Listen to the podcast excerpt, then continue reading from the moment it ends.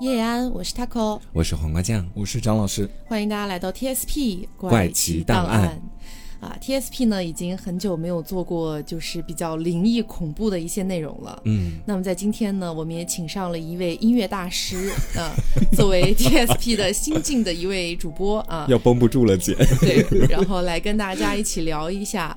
啊，世界范围内的我们能了解到的一些，嗯，可能有灵异故事的一些歌曲，嗯嗯，还有的一些歌曲，包括我今天介绍的这一首，是它整个曲调非常的吊诡，你听起来就会觉得特别的不舒服，有一种恐怖的氛围在里面。对，然后包括也跟大家说一下，就是因为像之前我们已经介绍过，呃，妹妹背着洋娃娃呀，或者是红嫁衣啊这一类的歌了，所以我们已经涉及到的歌，在本期节目呢，我们就不再呃再次搬上来了。嗯啊，今天讲到。的呢，可能有你听过的，可能有你没听过的，就是嗯，躺进被窝，捂好自己的小被子，和我们一起感受一下音乐的魅力。是。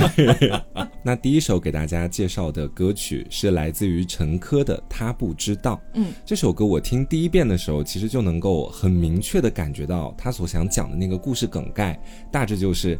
一个女孩在和自己心爱的人分手之后，陷入到了一种很神经质的情绪里面。嗯，她开始伤害自己，开始去干一些很奇怪的事情，甚至因为极度的悲伤，还勾起了儿时的一些非常残酷的回忆。其实从歌名“她不知道”，你就可以看出来，这其实是一个为情所困的女孩哈。但是大部分的抒情类歌曲在调调上，要不然听起来特别的悲伤，要不然听起来很唯美。但只有这一首，我目前听过的这么多歌曲当中，我是这么觉得的，就是只有它是诡异的，甚至有一种灵异的感觉在里面。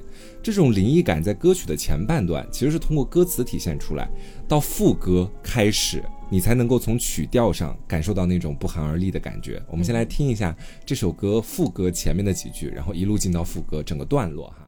也只是彩绘默片在循环演绎，我心甘情愿在上面拿起回味，它不需要它冰冷，视不见肮脏惨白的木偶，才觉得嘴角最初又回到那间曾经熟悉的黑房。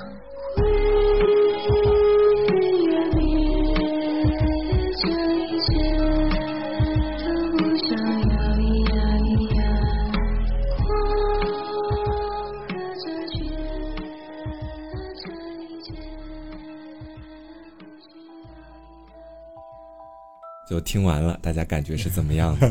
是不是从副歌开始就有点恐怖了？而且说实话，可能因为年代久远的关系，音质的话，我觉得好像没有现代听的歌那么的好，那么清晰。对，而且包括 C K 陈科是我那个年代的一个，你能说出 他大名 C K 陈科，就证明是你那个年代的人。对就是可能九五后会知道的多一点，也不一定，就是九零到九五之间吧。是对，然后越往后，可能到零零后知道的就会少一点了。对。当时我了解他的第一首歌，其实是大家应该都知道的《飞向别人的床》。嗯，但我今天非常震惊于张老师竟然不知道这首歌。我不知道，我只知道这个名字，但是我是没听过。OK，但是 C K 陈科这个人真的是充斥满了我的整个初中。嗯，对，然后他有一点非主流鼻祖的那种感觉。是嗯，然后他给人的那种标签感就是一个比较暗黑、哥特一点。哥特这个词可以，我看好多形容词都这么形容。对对对，然后你就会感觉他的。的人生好像经历了很多暗黑时刻，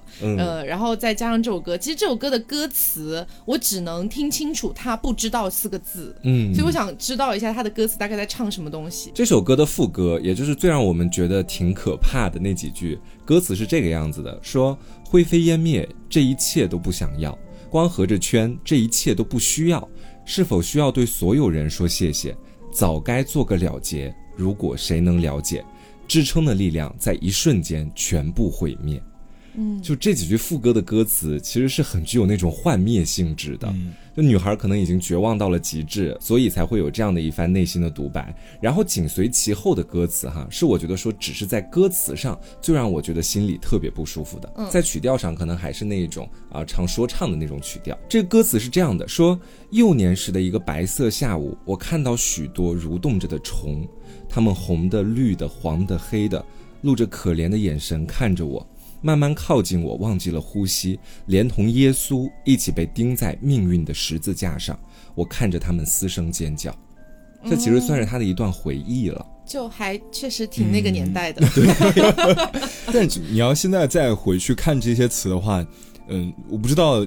二位是有什么想法？我是觉得他可能有一些刻意要对往这方面靠的这个嫌疑。对对对，因为其实那个年代很多这样的歌词，包括歌曲，他们都呃不能说是完全的无痛呻吟哈，可能有一点痛啦，但是就是微痛稍微夸张化一点这种感觉。是，其实大家也可以说的直白一点，就是有点非主流嘛，讲到底就是这个样子。他毕竟本人就是非主流鼻祖一样。对，但是我们还是从这个歌词去解析一下哈，简简解析一下。其实他说的是一种内心的煎熬感，让他勾起了过去的那种很不好的回忆。嗯，这也是我觉得这首歌让人觉得很疑惑的地方，就是究竟是发生了什么样的事情，才会让故事里的那个女生做出那么多令人畏惧的遐想？嗯，说到这个地方，就不得不提一下这首歌的歌手 C.K. 陈珂。嗯，啊，可能对于 Taco 来说是非常熟悉的一个歌手，但对我来说，他从头到尾基本都是陌生的。他就像是我的一个老朋友。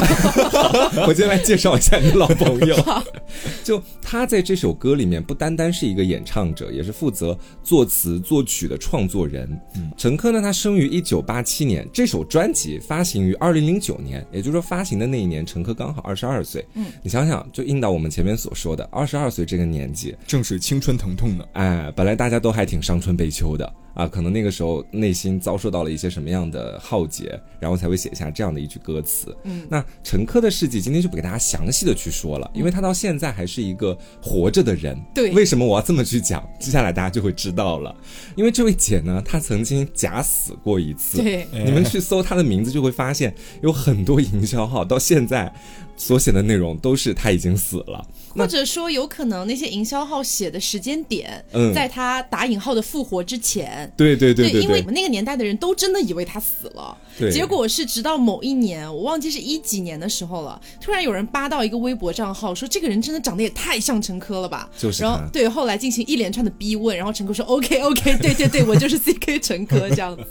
就我们可以说一下哈，就是在他假死之前所发生的一系列事情。嗯，其实我们说陈珂他个人的一个家底是很好的，往白了说就是非常有钱，家里是有家族企业的那种，他从小就不缺钱花。然而呢，在这样的家庭环境里面长大的陈珂，从来不觉得自己很快乐。那主要是因为他的爸爸平常会去忙于事业，从来不管他。然后他的妈妈也住在国外，很少回来。等一下，你现在讲他的生平，好像在讲那种凶手的事 情，像那种凶杀案，你知道吗？没有，我觉得说我们可以从从他的生平入手，开始去理解他为什么要去写这样的一首歌。我知道，是有点像。我只是觉得就是好像秒回那种凶案复盘现场。嗯，从陈科十岁的那一年开始，他就在寄宿学校里面。你前面那么一说，我也觉得现在在做凶手复盘。就陈珂就在寄宿学校里面住下了，他经常是两三年都见不到自己的父母，大年三十呢也只能在校长的家里面去度过。你想想，在这样的环境里面长大的他，在生活里面肯定也会有很多不适应的地方，嗯，甚至于可以说他过得并不快乐，所以就慢慢养成了他有一种沉默和忧郁的性格。可能是因为不善交际，所以他会把自己内心里所想的很多东西啊，都把它当做歌词，用写歌的方式来记录下来。但是啊，在这之间也不是说没有人和他交际，有一个人走进了他的心里面。这个人是个女孩，叫做易龙静啊。这个名字真的是击中了我死去的回忆，是吧？这又是谁？他们两个算是一对拉拉情侣。对，嗯，后面我们就叫易龙静叫静静好了。陈珂呢，觉得自己和静静特别聊得来，所以两个人的友情也慢慢的就变成了爱情。我们说，虽然静静给了陈珂很多的指引，但是另一方面也给他带来了很多不好的东西，比方说教会了他去吸毒，啊，然后之后静静又因为出国留学就和陈珂分手了，陈珂就此就患上了抑郁症，开始有了一些自残的行为。其实他自残这一点，在这首歌的歌词里也有体现，有两句是说，在体无完肤后冷笑的划破皮肤。忘记伤害的时候，镜子里的自己还是好无辜，啊，这这这歌词确实有点飞啊，姐子们。就他开始在这个时候是在和静静分手之后，开始去录制自己的一些歌曲的 demo。嗯，我记得他跟易龙静分手了之后，应该是就写了那个飞向别人的床。嗯，对对对，你如数家珍，对我如数是如同我的两位好朋友。也会开始去写一些日记，逃避现实。也是在这个时间点，就像前面他给我说的，有了那首响当当的歌曲《飞向别人的床》。嗯，虽然这首歌现在已经在各大平台上面都搜索不到了。真的吗？嗯，我今天去搜的时候已经听不到了。我们说，如果陈珂一直作为这样的一个热门单曲的歌手，以这个身份去活跃下去的话，那么很快他的热度就会退下去。嗯，然后紧随其后的就发生了另外一件事情啊，这是在二零零八年的时候，这一年陈珂是二十一岁。他知道静静即将结婚之后，抑郁症复发了。之后根据一些传言啊，就说他因为吞食过量的安眠药自杀身亡了。嗯，然后呢，他在书里面是这么描述这件事情的：说，二零零八年的二月十三号，我记得这一天，我收到了易龙镜 MSN 上的一封邮件。他说：“我想你。”二月十四号是我的婚礼。他说：“K，我想你，我恨所有人。”也恨你，这是好疼痛的爱情哦。所以，所以他就是后来还出了书，对，后面又出了书，去描述他的前半辈子，可以这么理解。就自此之后啊，我们前面说到的那个传言，其实是很多人都相信的。他过你应该也知道吧？你当时也相信了，是不是？对，狠狠相信了，还为他落下两滴泪来，这样。对，就在很多粉丝的心里面，他就是一个已经死亡了的人，而且大家还自发的给他展开了各种悼念。对，然后在陈珂死亡之后。这首歌才姗姗来迟的面世，嗯。啊，前面我们说到，他不知道这首歌是二零零九年一月一号才跟随着专辑一起发行的，其实也很好理解，就是陈珂在网络上被传言死了之后，他的经纪公司才给他把这首歌发出来，算是遗作，哎，可以这么理解。啊，就这样过了七年，直到二零一五年的十二月二十二号，啊，陈科又发了一条微博，他是这么说的：“他说我是陈科，大家好，对，七年不见。”这个地方就是我刚刚前面讲到的，被大家扒到那个微博，然后很多人去私信评论他，去问他到底是不是 CK 这样子。哦，大概就这么个故事。然后他复活之后啊，就是还发生了很多狗血的事情。但是咱们今天毕竟也不是一个讲八卦的节目，就不给大家一一去蕊述了。所以，我们说到底，他不知道这首歌的背景故事其实是没有那么吓人的，嗯，也没有什么都市传说在其中。我很好奇啊，他过你们当时很爱听他的歌曲是为什么呀？呃，其实当时就是因为我们去听他的那些歌曲的时间段，大概是在我这个年纪的初中左右，嗯，所以初中的孩子，你知道，就是有一种，哎，我现在不是小朋友了，然后我现在已经是一个中学生了，然后我现在是一个青少年了，对不对？不一样，对，开始觉得自己是一个小大人了，然后就会想要接触一些没有那么可爱、没有那么幼稚的一些东西。然后这个时候呢，非主流刚好是比较盛行的一个时代，呃，所以加上 CK 这个。形象这个人物，当时是会被很多人用来做头像的，嗯，就大家都觉得她确实长得很漂亮，对，呃，然后她配上那些就是伤感的、暗黑的一些配色呀、一些文字啊什么的，大家就会说这个人好酷，我也要像他这么酷。你们当时听他的歌曲不会觉得害怕吗？不会，哎，你你试想一下，你一个十四五岁的小孩，你看到那种东西，你会觉得很刺激的，很酷，对，你会觉得很酷，你不会觉得害怕。就好比说，比如你现在要送一个礼物之类的给一个十四五岁。的女孩子，嗯，我们说句实话，是不是从自己的经历来判断，你可能不敢送那种太可爱的，是，比如说送什么 Hello Kitty 啊之类的，他会觉得你幼稚。对，你知道 Hello Kitty 对于我来说刚刚好，但是对于一个十四五岁的女孩来说，她会觉得太幼稚。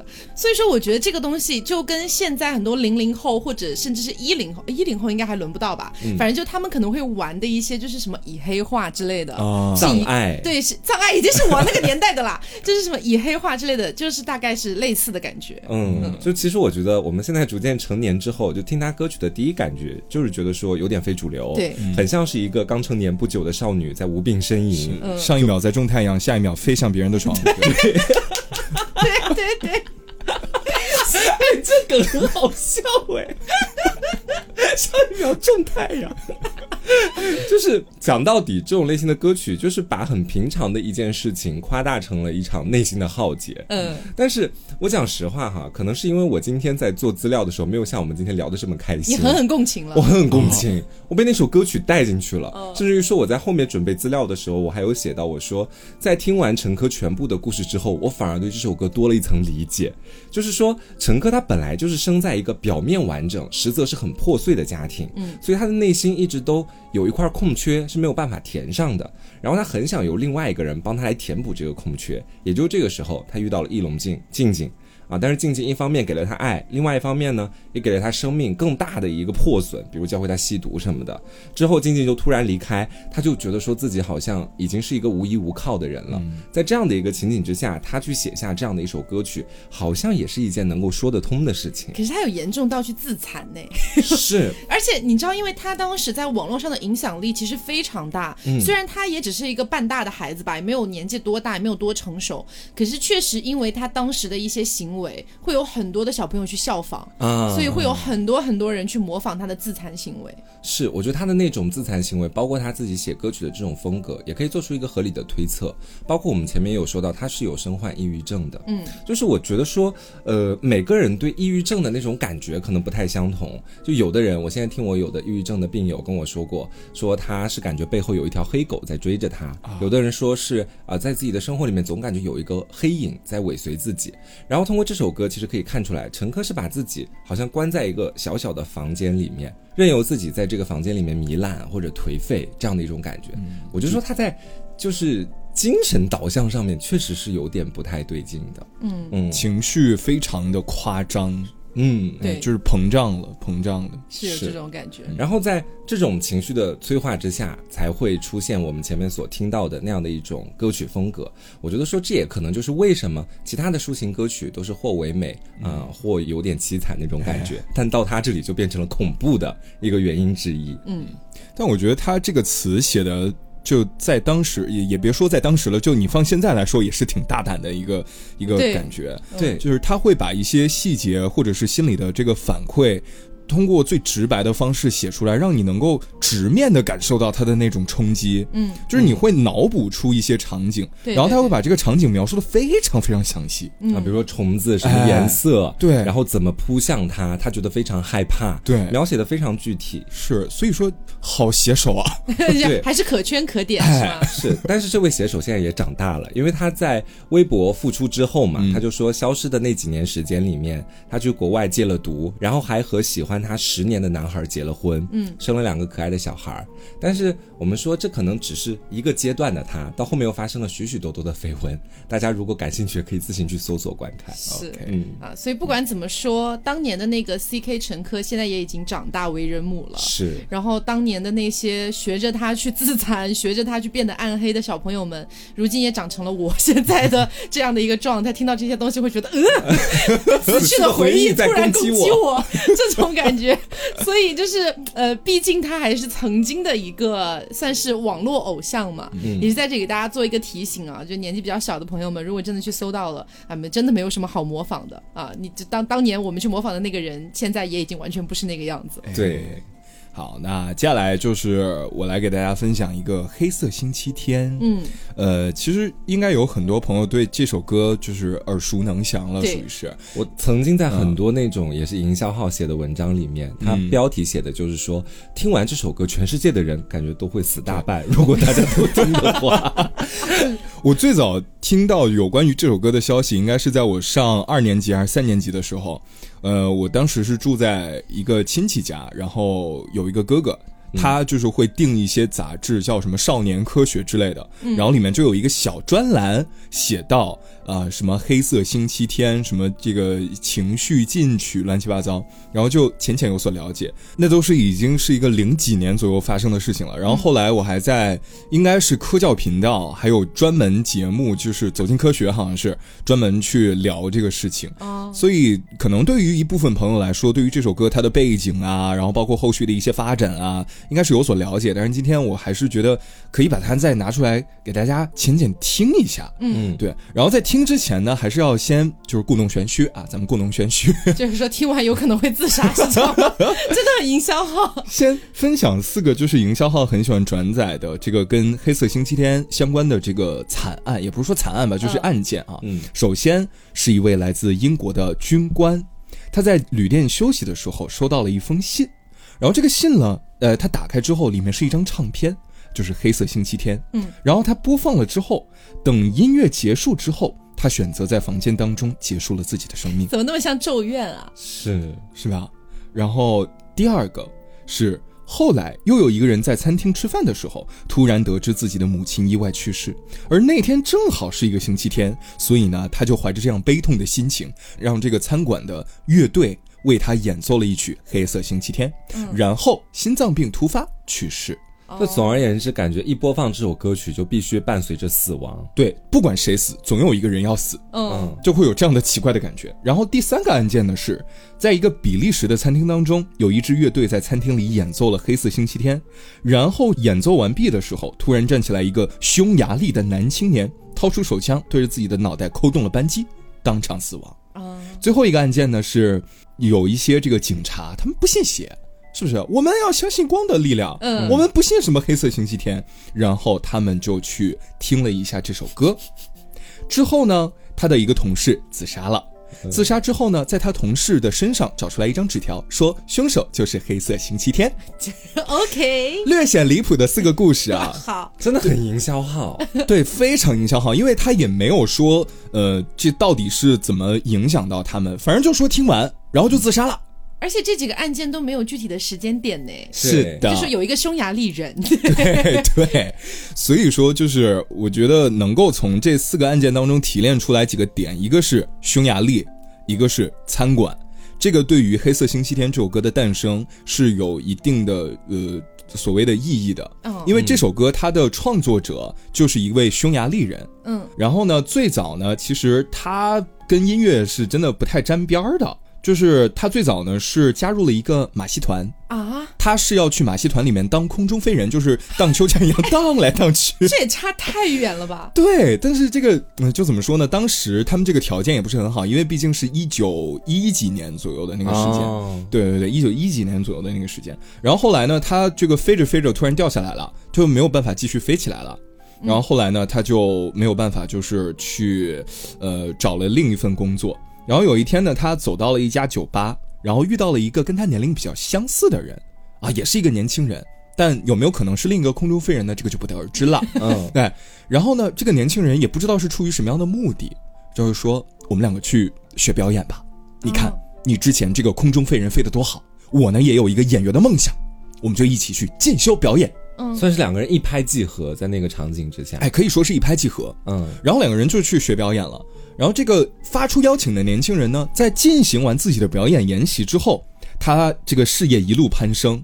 然后这个年轻人呢，就成为了全匈牙利非常受欢迎的演员之一。嗯，但是我们这个《黑色星期天》的作者，这个主角，他的命运就没有如此的好运了。嗯，他就是说，嗯，表演呢也表演的不是很好，然后呢，只能去做一些这个幕后的工作。哦。然后幕后的工作之外呢，嗯，因为他其实对于这个音乐事业呀，然后对于演艺事业呀，还是有自己的一些这个小小的憧憬，呃憧憬，嗯。然后呢也很享受在这样的氛围当中做事情，所以在每次他的幕后工作结束之后，他都会自己通过音乐的方式来放松自己，然后沉浸在里面，然后自己呢其实也会弹个钢琴呀，哼个小曲儿啊。命运的转机突然就来了，他遇到了一位这个剧场的管理员，然后管理员说：“嗯，这个小伙子天赋异禀啊，不错不错。”他哪儿人呢？呃，就是我们 啊，那就是啊，假装一下啊，假装一下，就说这个小伙子天赋异禀啊，就是有条件，我能不能给他创造一个机会，让他在这个台上为大家演奏一下，或者是表演一下？嗯就一开始这个我们提到他不是空中飞人嘛，他飞完了之后不是去学表演嘛？学表演的时候，他心里面抱着的是一个信念，说我要当一个谐星，嗯。因为我长得没有别人好看。嗯。啊，然后后来呢，这个谐星误打误撞，在别人面前就开始弹钢琴，就开始唱歌，然后呢，就是获得了一定的观众，受到了一定的欢迎。嗯。你现在讲话，对，然后他其实就是在当时属于那种就是穷苦但是又快乐的一个小小音乐家的感觉。嗯，对，然后听起来感觉还不错哎，对，故事那个时候到现在，，对，到现在还不错，后面转机又来了。嗯时间一转眼来到了第一次世界大战结束，然后那个时候，因为匈牙利是一个战败国嘛，他们这个土地被割走了将近百分之七十多，嗯，然后呢还有很多这个限制，你们的广播电视、新闻、报纸都要受到管控，嗯，我们禁止你们出现任何娱乐的行为啊，我们管住了你们这些口径。你们就没有办法再向我们这个顽强抵抗，嗯嗯。然后这个时候呢，其实，嗯，当时我们的这个作者呢，也是想要有一些个就是发唱片或者是怎么样的一个需求，刚好把它堵住了。对，刚好把它堵住了。但是他说没有关系啊，我这个心不死，我依然热爱音乐，热爱艺术，热爱舞台。嗯，然后。来到了第一个关键点，就是什么呢？餐馆。嗯，他后来呢，就是来到了一个餐馆，然后在这个餐馆当中呢进行演出。就因为虽然说管控了，比如说广播呀、报纸啊这样的一些传播媒介，但是餐馆里面的人吃饭娱乐，这个其实还是没有什么太大的影响的。总不能不让别人吃饭吧？啊，对呀。随着吃饭的人越来越多，看他表演的人越来越多。他的这个听众呢，也就越来越多，整个人哎又火起来了。嗯，时间来到了一九二五年，变成 live house 了。哎，是 变成了 live house 了。后来呢，这个 live house 巨星啊，这个因为随着这个管控的措施呢，逐渐的放开，他。终于发出了自己的第一张唱片，这是他之前在这个所谓的餐厅 live house 里面表演过的一些曲目，给他变成了一个合集。然后呢，这个唱片发售之后，就立马销售出了一万六千多张。哦，因为想一想当时那个环境，一万六千多张已经挺厉害的，对，非常之夸张的一个销量。而且呢，他还凭借这样的一个举动，成功的进入了公众的视野。嗯，但至于为什么会出现黑色星期天呢？就其实还是跟当时的一个他整个人的处境是有关的，因为我们可以联想一下，他小的时候，呃，想当空中飞人，然后摔下来，身体受限制；想当一个喜剧演员，但是因为自己的这个身身形条件或者是一些什么条件的限制，他只能做幕后的工作，嗯，然后只能是经过自己不断的在这个餐馆当中打工，live house，然后才走到今天这一步，所以他这一路过来是非常的艰辛的，嗯，有点坎坷。对他回忆起这个坎坷的时候，其实整个人的色调就变得非常的阴郁。是我其实能够理解他那种情绪。就虽然我现在小有名气，但是好像我从小到大自己特别想做的事情，好像一件都没有做。你也狠狠共情了，我也没有。对，然后当时呢，他其实除了在这个饭店 live house 里面就给大家表演之外呢，还有一个工作，他会弹钢琴，但是他不会制谱，就是他不会写谱子，也不认识谱子，但是他能弹能。听能弹，我觉得也是属于天赋异禀的一类人了。嗯，对。然后呢，他因为当时很多电影他是没有声音嘛，就是属于那种默片儿，嗯，需要我们现场有一些，比如说配乐呀，嗯，或者是配音啊这样的活儿，然后他就干这个。可是后来随着科技的进步，时代的发展啊，他呢就是这个工作就越来越少，因为当时有声电影已经出现了。并且逐渐的取代了无声电影，所以他能够做的那种就是在现场在旁边弹钢琴的那种工作就越来越少了。嗯，然后呢，他的一些同行们也已经开始出现了，就是下岗，就找不着工作。然后呢，一时间他就整个人陷入了一种非常焦虑的这个就所谓中年危机这样的感觉。嗯，对。然后，嗯，说到这儿，其实他整个人的悲情的这个色彩渲染的差不多了。然后他这一辈子其实基本上也就是这样。悲情下去了，嗯，也是在这样的情况之下才写出了那首歌曲。对，但是这个关于这个黑色星期天呢，它呃主要讲的还是这个情伤，就是爱人离我远去了，我这个很难受。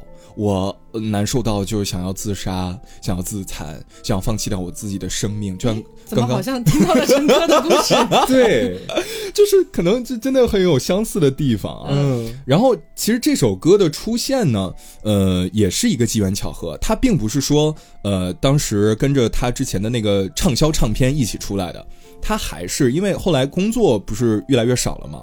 然后他呢，因为自己红极一时的时候看不上那个 live house 了，他就不干了，他就干别的去了。嗯，然后后来又没有机会了，又没有工作了，人生回到了原点，又回到最原点了。哦，就是说飘了，然后炸了，然后飘到最后呢，他觉得不行，我还是要就是再找一个餐馆继续进行这样 live house 的工作。然后也是在一家酒馆就遇到了一个人，这个人是一个记者，也是一个诗人。然后当时呢，呃，趁他这个畅销的唱片的热乎劲儿没过的时候，这个记者就找过来了，啊，找过来了说：“哎呀，你这个曲子非常的好听，这都是谁写的呀？你不会只是一个演奏者吧？然后呢，他就说啊，这些曲子都是我自己写的，然后我还能自己再给你现场写一段。但是有一个致命问题是，就是当时他不会记谱，嗯，所以说他的这一段旋律呢，就是只能被别人记下来。然后很搞笑的一点是他找了一个人，他说你记下来，然后去找一个会做谱子的人，你吹口哨的方式吹给他听。哦，然后呢，就是这位诗人和记者带着词，再带着那个用口哨吹出来的记谱，嗯就出现了第一个版本的《黑色星期天》。啊，因为整首歌听起来就是对于当时的人们来说，就是属于那种很灰暗的感觉。那这个时候，我们不妨浅浅的感受一下。浅听一下吧。对呃，第一个版本呢，其实想要听到的是一个嗯所谓的器乐版本。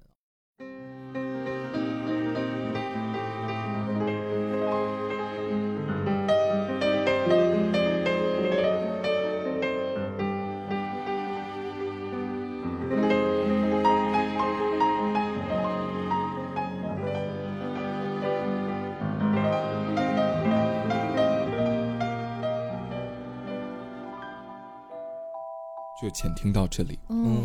其实从七月版本当中，我们能听到噔噔噔噔噔噔噔噔噔噔噔，嗯，对，它是不断的重复、重复、重复，就是它不断的重复三连音的重复，然后慢慢的不断的往上爬升，能够把整个人的这个紧张的感觉往上推。哎，是真的。我刚听到就是前面一小小段的时候，我就突然感觉自己整个精神都绷起来了。然后直到它后面感觉有个音是荡开来那种感觉的。是这个，其实是后期人们对于这个曲子它编曲的一种小小的改编，哦只是变得舒缓了一些，浪漫了一些。是我突然听出一种唯美的感觉。我说怎么会让我精神崩溃？对，然后另一个版本呢，是一位来自德国的演员演唱的版本。然后这个版本呢，是出现在一部电影叫做《布达佩斯之恋》，也是其实跟这首歌有关的一个版本。我们来听一下啊。 Trauriger Sonntag, dein Abend ist nicht mehr weit. Mit schwarzen Schatten teil ich meine Einsamkeit. Schließ ich die Augen, dann seh ich sie hundertfach. Ich kann nicht schlafen und sie werden nie mehr wach. 就是他是通过这种没有伴奏的，就是自己浅唱的方式，然后来呃诠释了这首歌曲。嗯其实通过他整个声线的表达，你会发现更加能渲染出我们所谓的这种恐惧啊，或者是黑暗啊这样的感觉。哎，可是我听到现在，我都嗯还是觉得还挺唯美的。嗯是是唯美，因为心境不一样了。哦，对，呃，其实说到他为什么要变成进取，为什么让很多人听完之后就是心情变得很差，其实是因为跟当时的一个社会原因是有关系的。因为刚刚也提到了，就是又是第一次世界大战吧，又是怎么样，然后呢，呃，其实也是跟当时社会环境产生了一些关联。能够找到的，呃，有关于《黑色星期天》这首歌导致自杀的最早的一个报道呢，是在大概一九三六年左右。嗯啊，然后呢，它是描述了在匈牙利一个名字叫做 Joseph Keller 的一个修鞋的鞋匠，嗯，然后留下了一张带有歌词的字条，然后自杀的一个故事。哦，然后之后的话呢，呃，又关联了差不多十七例左右的这个自杀，所以就是大家把它串起来的时候，你就会发现，哎，为什么都跟这首歌有关？而且都是听完这首歌之后，呃，人生变得非常的这个寡淡，呃，变得寡淡 不是寡淡，哎，惨淡吧？惨淡。寡淡。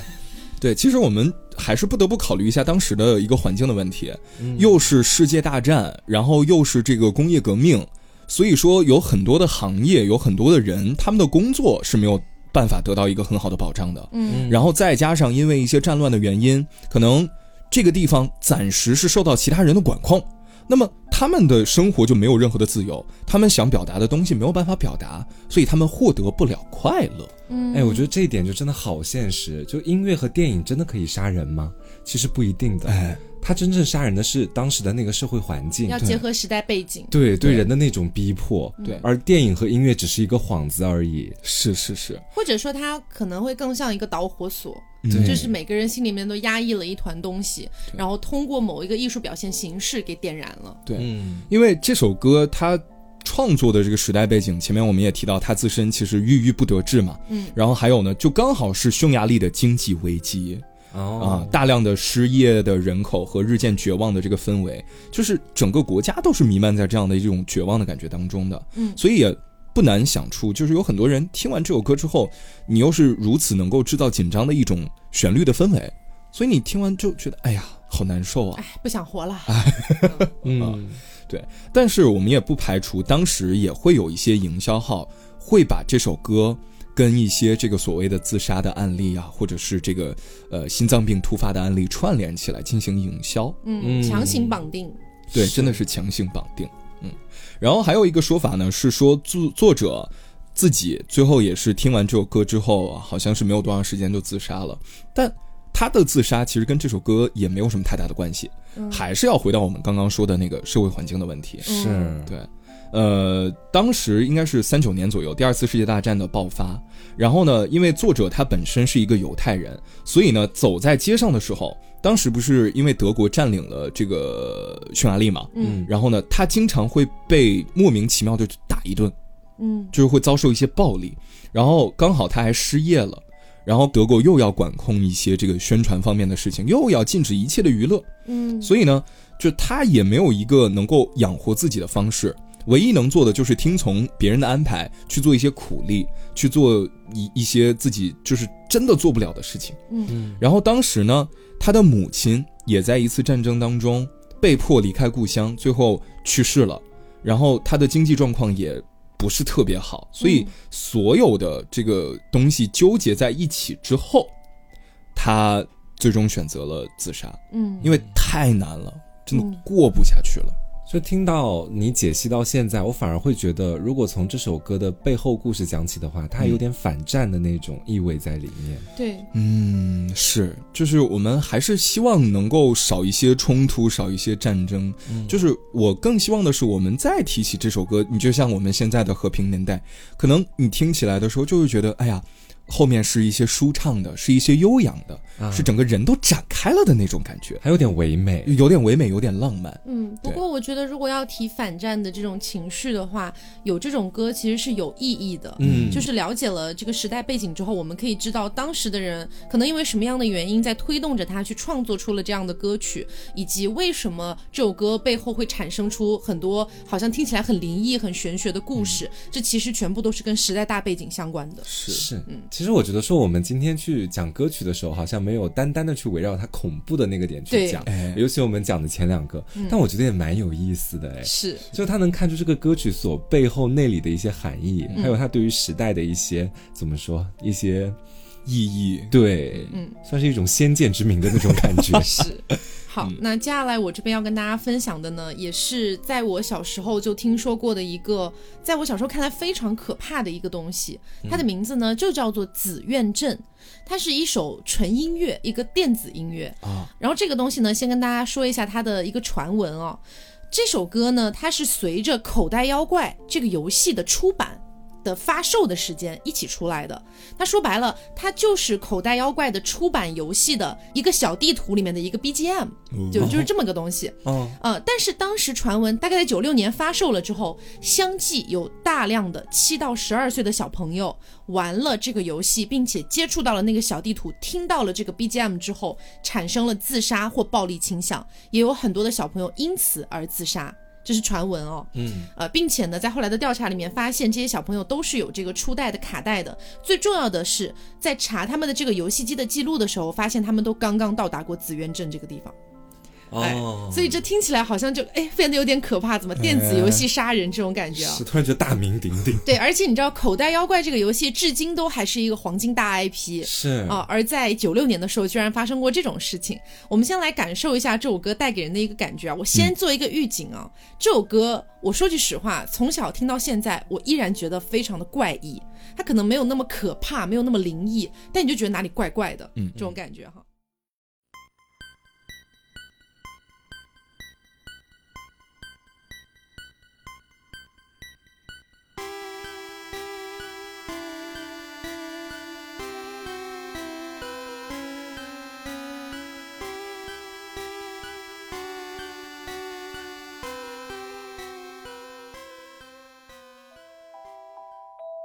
大概听到这个地方，嗯，我很难相信这是一个能够给小孩子接触到的音乐，对吧？而且画面上是皮卡丘哎，对，就是这个听起来，其实这个音乐很奇怪，对不对？然后来跟大家说一下它为什么会这么奇怪哦。首先呢，就是我们国内的大部分玩家接触到口袋妖怪这个游戏呢，是从第三世代宝石系列开始的、啊，基本上都是从这个时间开始。我玩的是绿宝石，我记得。嗯，那么紫苑镇这个地方呢，它其实是存在于第一世代的一个城市。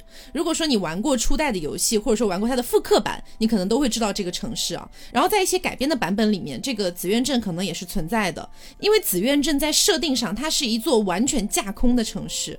因为你知道，在口袋妖怪的一些系列作品里面，它都是有一个具体的地方的，比如说关东地区或者英国等等的，它都是有具体地方的。但是紫苑镇是完全架空的。然后紫苑镇呢，当时在官方设定里面，它是坐落于关都地区的东北部，在镇上有一个标志性的建筑，这个建筑呢叫做口袋妖怪塔。这个口袋妖怪塔的作用是去安葬已经死去的口袋妖怪，所以你知道，这就像是一个坟墓，呃，就是一个坟场。对坟场的感觉，然后同时也要结合上这个初代的口袋妖怪发行的时间九六年，刚好这个时间段是日本的九零年代，这个年代是日本的本土事故高发的几年，所以呢，加上这个 BGM 非常的怪异，大家就会通过这个 BGM 产生一些奇怪的联想，这个是能说得通的。嗯，就是你想象一下，当时可能会有很多小朋友去玩这个游戏，那有些小朋友可能在玩这个游戏的过程当中，家长会听到，哎。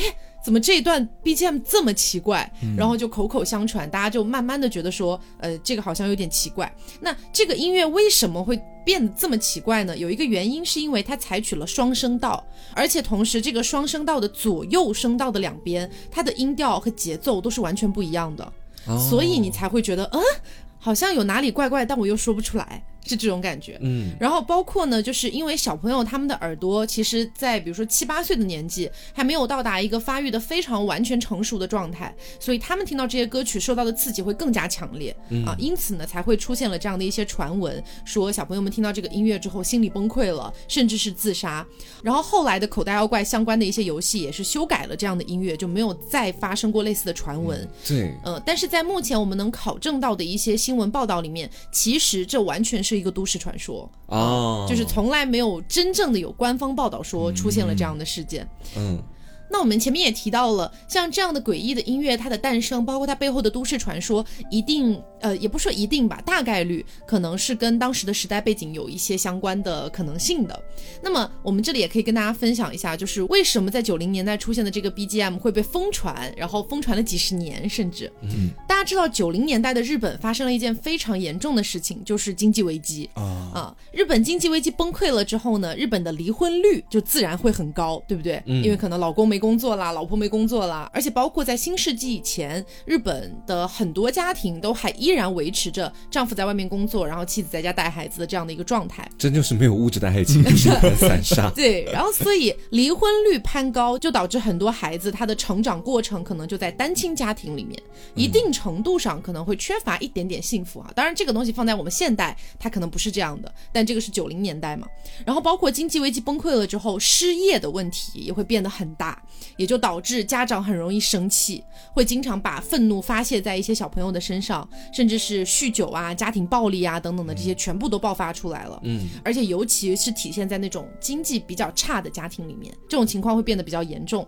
然后在学校里面呢，又会爆发一个另外的问题，就是因为家里面很混乱，所以小朋友的一些家庭教育得不到很好的保障，所以就出现了什么校园霸凌啊啊啊，然后一些小朋友比较内向，然后就有越来越多的小孩他们开始沉迷在游戏里面了。那沉迷在游戏里面之后呢，他们也可能就没有那么爱社交这件事了，所以小朋友的内心和他的性格可能就越来越孤僻这种感觉。啊，然后当时会有很多小孩表现出自我否定的情绪，他们会觉得自己的未来是没有希望的，因为他们看到爸爸妈妈都那个样子啊，他们会有什么希望呢？我未来可能也会成为爸爸妈妈那个样子。对，而且学校里面也很混乱，各种的校园霸凌啊之类的。而而且这里还有一个点呢，是因为二战之后，整个社会的一个核心重点都是放在经济恢复这个东西上面的，所以当时的日本的中小学教育呢，也是呃努力的践行了这件事情。那个时候的日本的教育是非常非常严重的填鸭式教育啊，就可能就是完全靠死记硬背，然后完全就是以分数是唯一的标准这样的程度。所以你在想，在这样的情况下，日本的小孩会更加更加厌学，压力很大。对，压力非常大，整个社会的压力都非常大。然后呢，压在孩子身上了之后呢，就会出现一些青少年他们的心态，呃，可能出了一些比较大的问题。比如说，一九八八年的时候，我们讲过的林濑水泥封尸案啊，就发生了。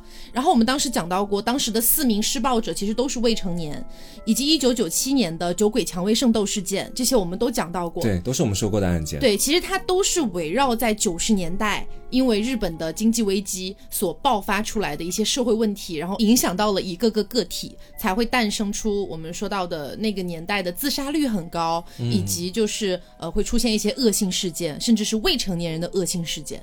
这个才是真正导致日本九十年代爆发这么多事情的一个原因。那么推回紫苑镇这个 BGM 呢，成为一个都市传说，结合上这个时代背景，你也觉得好像不稀奇了。是啊、就是因为那个时候小朋友出事出的很多，所以才有可能和紫苑镇这个 BGM 结合起来，加上这个 BGM 本身确实很诡异，它就被推上了风口浪尖。其实和黑色星期天是有那么点相似的地方的，嗯都是时代背景让一些孩子或者成年人死亡。对，然后就被媒体串在一起。嗯是是这样的。对，而且其实刚刚听完那个紫元真的片段之后，我会发现，呃，他的整个创作出来的感觉，因为我们一般都讲究这个和弦的走向啊，或者说乱七八糟的一些东西，嗯但是你在听他这一段的时候，很有可能是因为当时这个呃技术的发展达不到一个很高的嗯要求，所以说呃可能听起来它是有一些嗯不和谐音在里面的。啊，嗯嗯对对是的，嗯，呃，因为我记得很早之前看过一个科普视频，就是说手机的彩铃的变化、铃声的变化，比如说从这个十六位啊到三十二位、四十八位，然后再到后面的 MP 3的铃声，嗯到现在各种各样的铃声，它是有一个嗯很长时间发展的历程。嗯，那我觉得能够出现这样诡异的感觉的音乐，也不得不提到的是当时音响发展的一个感觉。对对对。嗯对，而且当时这个游戏它的一个载体哈，就是比如说现在我们有嗯 PS 五、然后有这个 Switch 之类的一些、呃这这个这个叫什么主机游戏机，对对对对对。但是像那个年代没有这些东西，那个年代嗯更像掌机。就是 Game Boy 那个东西。对对对，就是 Game Boy、啊然后从那个角度去玩这些游戏的话，你听到的音质必然不会好。是，然后加上它本来的一个制作工艺的问题，你就会听起来更加诡异。哎嗯其实从某个角度来说，我觉得这首歌还蛮能够让我觉得和口袋妖怪的那个画面相配的，就有一种像素风的这种感觉在里面。然后也可以给大家再听一个另外的版本啊，这个版本呢是经过后来的一个重新复刻啊、然后可能听起来会稍微和谐那么一点点。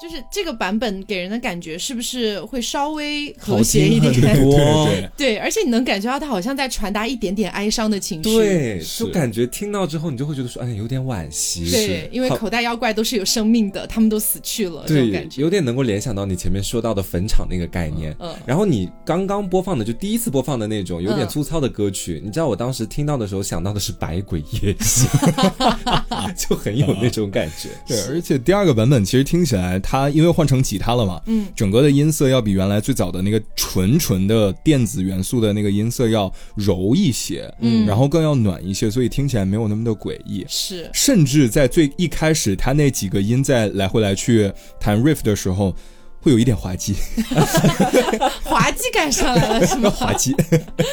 好，那今天就是给大家分享了这三首，呃，在不同领域吧，可以这么说，就是像比如说 C.K. 陈科的那首歌，可能就是在我们近现代网络上比较流行的一个概念。然后呢，黑色星期天的话，可能是在上个世纪一直流传到今天，呃，算是一个欧美地区的一首歌曲。嗯，然后呢，像紫苑镇的话，可能是属于电子游戏类的，然后可能是从日本延伸出来的啊，关于这方面的一个歌曲。是啊，从三个不同维度的呃三首，可以说被营销号或者可以说被大众打上了一个诡异的标签的歌曲。其实，在我们今天分析下来，它实际上并没有什么太诡异的部分。对，而且我觉得说日本地区和那边匈牙利地区两个故事之间有一定的相似性，嗯真的是一个很巧妙的联动。对这种事情在世界上真的是到处都在发生。是发展规律吧，发展规律吧。对。嗯，好，那么如果大家喜欢像类似于今天这样的，就是我们去聊一些诡异的歌曲啊、大家也可以在评论区里面跟我们讲一下，我们之后也可以再做这个系列。